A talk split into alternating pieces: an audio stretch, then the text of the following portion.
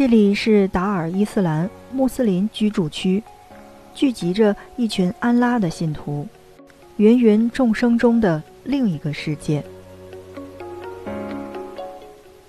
这是著名小说《穆斯林的葬礼》当中经典的名句。当时在阅读这本小说时，我禁不住为主人公新月的悲惨身世几度落泪，同时对穆斯林的信仰与生活多了一番好奇与向往。这个世界到底是什么样子的呢？今天在 FM 轻奢时光，听着声音去旅行当中，让我一起带大家去走到散落在北京城里的清真寺。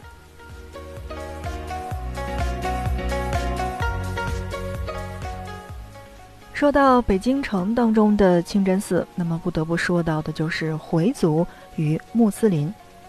在聊到清真寺之前，那么就想借着穆斯林的葬礼当中最经典的那个字眼“回回”来区分两个概念。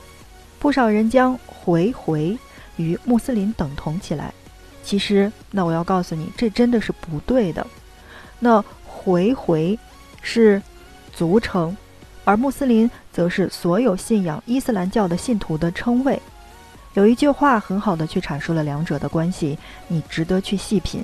你细品，你真的值得去细品。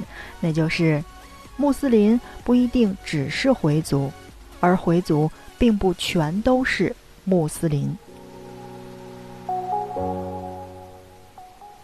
说到北京的清真寺，你肯定会想到回族的最大的聚集区牛街。由于特殊的生活习惯与宗教信仰，有回族的地方往往就会有清真寺。北京城里规模最大、历史最久的清真寺，正是穆斯林的葬礼里多次提到过的牛街礼拜寺。它始建于辽圣宗统的十四年，为辽代入世阿拉伯学者纳索鲁丁创建，明正统七年重修。清康熙三十五年，又按照原来的样子进行了大规模的修葺。在某个周三的午后，很多人都会走进这个朵斯提的世界。牛街礼拜寺的建筑精致度超乎了很多人的想象，整个清真寺呈对称结构，建筑采用了中国木结构的传统形式，那雕梁画栋之美，让人不禁联想到了传统的中国宫殿。但在内部的细致结构上呢，又强烈的带有了穆斯林的建筑的阿拉伯风格。此等美妙结合，只能在清真寺当中有幸欣赏。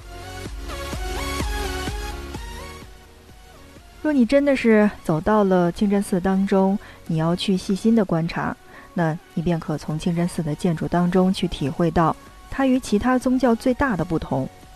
穆斯林教徒禁止任何形式的偶像崇拜，所以你在这里不可能找到一座雕像，但是却能在每个角落寻着经文的影子。门栏上全是用金水书写的《古兰经》，窑殿正面的壁龛上满雕精巧的阿拉伯文和花朵，连窗户都已经做成了阿文库法体的镂空木雕。在清真寺当中。穆斯林时时沐浴在《古兰经》的教化当中。清真寺内的经典的建筑主要有换礼楼，那同时呢也叫邦克楼、碑亭、望月楼、主殿、迪律处。建筑名基本上可以望文生义。换礼楼是一座歇山重檐方亭建筑，用作向穆斯林报告礼拜时间。两座碑亭分别于。换礼楼的左右两侧，上面的汉阿两文已因岁月的侵蚀而剥落不清。望月楼是清真寺最醒目的标志性建筑，会以孔雀绿的斜脊六角攒尖，上有金黄色的琉璃陶宝顶。每年阴历的九月进入斋月时，阿訇会登巡望月楼，以定斋月始末。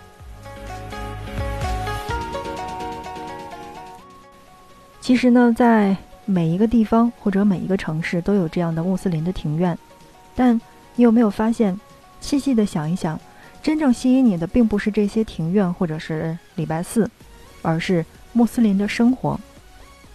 当你走进穆斯林的清真寺去参观的时候，那么有很多的这个热情的信徒就会给你介绍他们的每天的宗教生活。也许有人会告诉你说，穆斯林每天以太阳的高度来认定晨、晌、不、昏、宵五个礼拜时间，在做礼拜之前都需要去沐浴，而沐浴有小净和大净之分。每次做礼拜前需要小净，沐浴的地方就在涤滤处。涤滤二字就道出了穆斯林的沐浴不仅仅是涤净其身，还要。滤除杂念，小净需要洗手、洗脸和洗脚，大净则需要清洁全身。好，正在收听到的是 FM 轻奢时光，听着声音去旅行。那在今天的节目内容当中呢，我们一起来跟大家说一说，在北京的清真寺。说到北京的清真寺，好像大部分都会想到是牛街。那么，其实对于这个牛街上面的礼拜寺之外呢，最出名的应该算是牛街的美食了。来到穆斯林的聚居区牛街，自然就不能放过附近的这种地道的清真美食。而牛街白记的年糕就是图吃个实在。在回民小学附近的这个东来顺饭庄也是值得大家一去的，包括涮羊肉，那就更不用说了，百分之百的正宗。其实呢，现在到牛街你会发现，有各种的这个小吃，各种的摊位，也包括清真的超市。不仅选择多，上餐快，价格还是十分的实惠的。除了牛街之外，北京还有一个清真寺，叫做法源清真寺。法源清真寺是位于西城区德胜门外大街二百号。那这个地方也是值得一提的。法源清真寺始建年代虽然现在已经没有办法去考证，但重建的时间确定是在清康熙初年。在外面就能看到阿拉伯建筑的上方是最能显出伊斯兰教建筑共同特点的新月装饰。只可惜的是，这座清真寺现在基本上是不对外开放的，所以呢，呃，也就没有必要去专门去一趟。但既然到了我们的北京，也就要知道这儿还有一个清真寺。除了刚才我们说到的这个法源清真寺之外，还有叫做花市清真寺。与牛街的清真寺被列为了北京四大礼拜寺的花市清真寺，有着小巧而精致的独特。那么，相传为明代开国元勋常遇春所建。镇寺之宝孔雀神木，因为能发出一股幽香。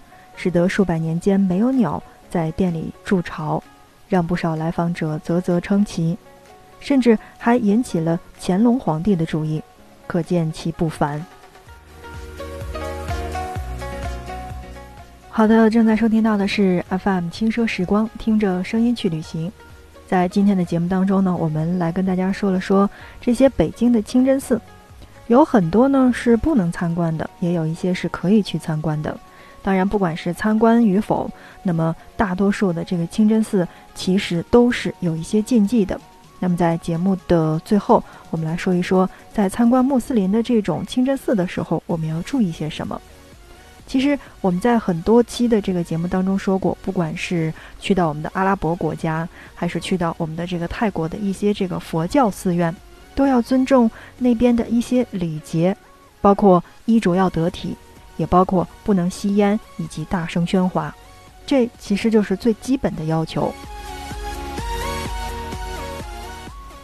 那不知道这一期的节目内容对你的出行有没有什么好的帮助呢？